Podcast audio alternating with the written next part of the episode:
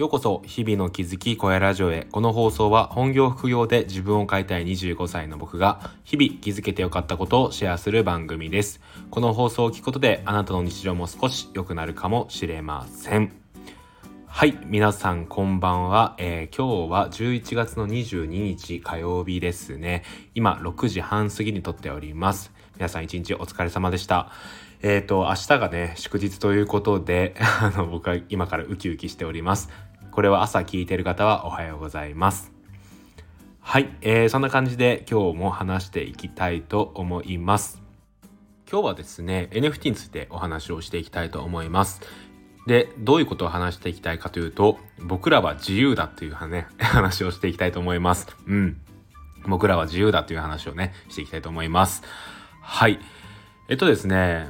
最近の NFT 界隈を見ていて、消耗している方いませんか？うん。はい。まあね、こんなことはね、音声だからこそ言えるんですけど、まあね、消耗してる方っているんじゃないかなと思います。はじめはテクノロジーのワクワクとか、なんだろうな、あの NFT の斬新なところですかね。そのデジタルだけど所有できるみたいなところに注目して始めたはずが、だんだんとお金の匂いがプンプンプンプンしてきてちょっとそれに冷めている自分がいるっていう人いないですかね？うん。あのねいてもおかしくないと思うんですよ。実際に僕もあのやっぱりお金の面はすごい気になるしなんかその値上がりすれば嬉しいしね、なんかどうしちゃってこう、どうすれば次そういう爆撃案件のやつ手に入れれるんだろうって思うことはあるんですけど、一方でそういう活動自体に消耗してしまって疲れる自分っていうのもいるんですよね。うん。なんかそういう、なんかなんか違うんだよなって思うことってないですかね。うん。なんかもっと自分は違うことにワクワクして NFT を始めたのに気づいたらそういうことばかりに目がいっていてなんか疲れてきたなっていう時ってないですか？はい。でなんかそれに対してですね僕はもっと自由に楽しんでいいんじゃないのかなっていうことをね今回伝えたいんですよね。で僕一応 NFT コンパスっていうメディアを運営していてそれはもう NFT の始め方から楽しさまでを伝えるそういうメディアなんですよね。でどんな人にもこう NFT の指針をねこう指してあげたいなっていうのを思っていてそれは一つ NFT を使った稼ぎ方っていうところももちろんあるんですがもう一つですねやっぱり楽しむ NFT 自体を楽しもうっていう指針もねしっかりと示していきたいなっていうことを思ってるんですよね。でそれはやっぱり技術の楽しさっていうところがあるんですよ。で僕が、えー、NFT を始めたのが今年の1月なんですけど当時はですねジェネラティブっていうものもほとんどなくてただただこう NFT を所有することを楽しんでいたなっていうねそういう感じがするんですよね。でやっぱりそういう人っていうのがたくさんいたと思います。でなんだろうなそういう Web3 の技術というかこうブロックチェーンの技術を使って NFT がねそこにあってで所有者を見ればこうやって書いてあってなんかそれがすごい嬉しくてでなんか自分の買ったシティボーイ10番がこれはもう自分のものなんだっていう何とも言えない幸福感とかなんかそういうものにただただワクワクしていたこうまるで少年のように少年のように何ですかねこうゲームを買った時なんか自分が欲しかったポケモンルビーを買った時のようにですねただワクワクしてその技術を楽しんでいたんですよね。うんでそれがだんだんとですねまあ今となっては何だろうなやっぱりこう初めに買った激安ミントでこう出てきたものがすごい値段が上がってでそれが一番楽しいとか一番の魅力だっていうところばかりになってしまっているんじゃないのかなっていう気がするんですよね。うん。そうですね。うん、難しいですね。これは一つ、これもすごい大事なことで、値段を追って上がる下がるっていうのを見ていくことっていうのもすごい大事なんですけど、うん、なんかもっと技術の楽しさっていう部分を伝えられたらいいなっていうことを思います。ただ僕自身がですねそういうことを中心に発信できる力はあんまりないんですよね。うん、やっぱりこう NFT を始める時ってなんでじゃあ NFT を始めるかって言ってただその技術の楽しさだけを伝えたところでやっぱりそれって限界があるんですよね。やっぱりそこには NFT を始めることで副業になりますよとかあのなんかこう NFT を始めることで稼げるきっかけになりますよっていうことを伝えなきゃいけないこともまた一つ真理だとは思うんですよね。でやっぱりそういう導入の後ですねそこで僕もそうでした僕もそうやって NFT っていうブログのジャンルがまだまだブルーオーシャンだからいけるっていう話を聞いて始めた口なので何にも人のことは言えないんですけどそこでね導入はどうであれそこから始まった NFT の楽しさみたいなところでもっと楽しめることがあってもいいんじゃないのかなっていうことを思うんですよね。なんかただその技術にワクワクして始めて始めるというか始めた時にその技術にこうワクワクしてそこから先をやってみるみたいなのっていうのがまあ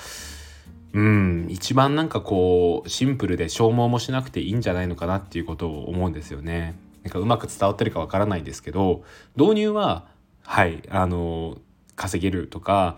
吹くようになるっていう部分でよくてその先の部分でですね始めてみてなんか純粋な面白さとか楽しさ NFT の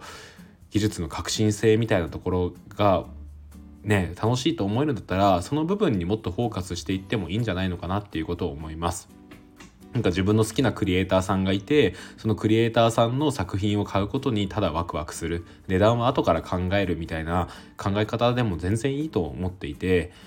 うん。なんかそっちの方がなんだろうなただ自分の興味の赴くままその興味の指針のままに楽しむことができるんじゃないのかなっていうことを思うんですよね。やっぱりこうそうですね僕で言うならやっぱりミルクさんの作品がすごい大好きなんですけどミルクさんの作品を買った時の高揚感みたいなのをいろんな NFT でまた楽しめればいいなってことを思っています。うん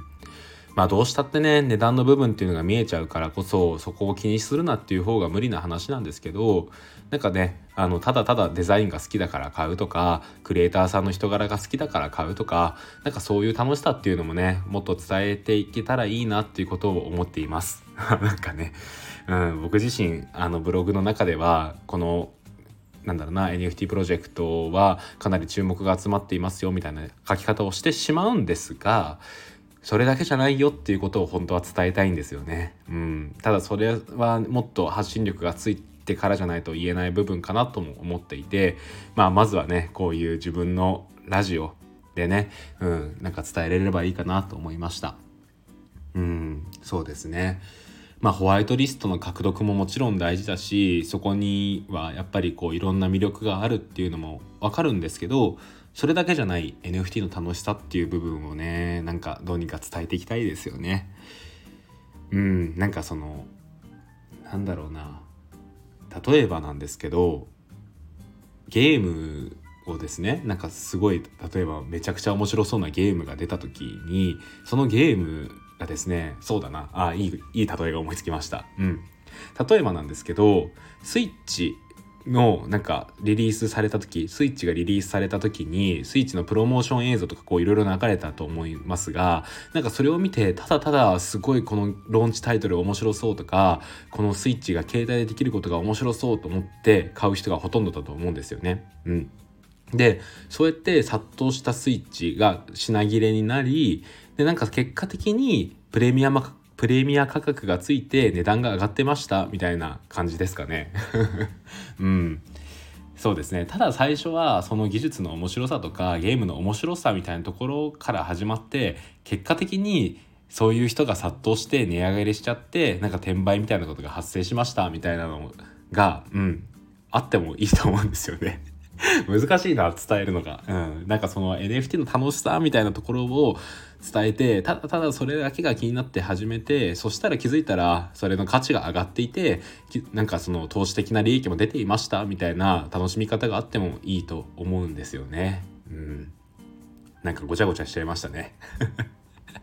はい。なんかただ自分の今思っていることをこうぶつけた放送になってしまって、まあ、大変聞き苦しい放送かもしれないんですけどもしねなんかそういう今 NFT で消耗している人とかなんかホワイトリストの獲得とかで消耗している人がいればなんか原点に戻ってただクリエイターさんのことが好きだから買うとか絵が好きだから買うっていうねうんその NFT 本来の面白さ楽しさみたいなところで楽しむ方にシフトしてもいいんじゃないのかなっていうことを今回伝えたかったです。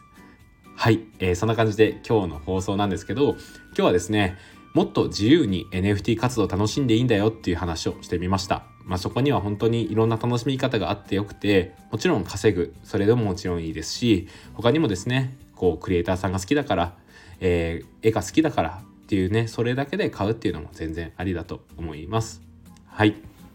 まあそんな感じで今日の放送を終わりたいと思います。最後に1点お知らせです。僕はですね先ほども言った通り NFT コンパスというメディアを運営しております。こちらではですね NFT の始め方そして楽しさまでお伝えているメディアです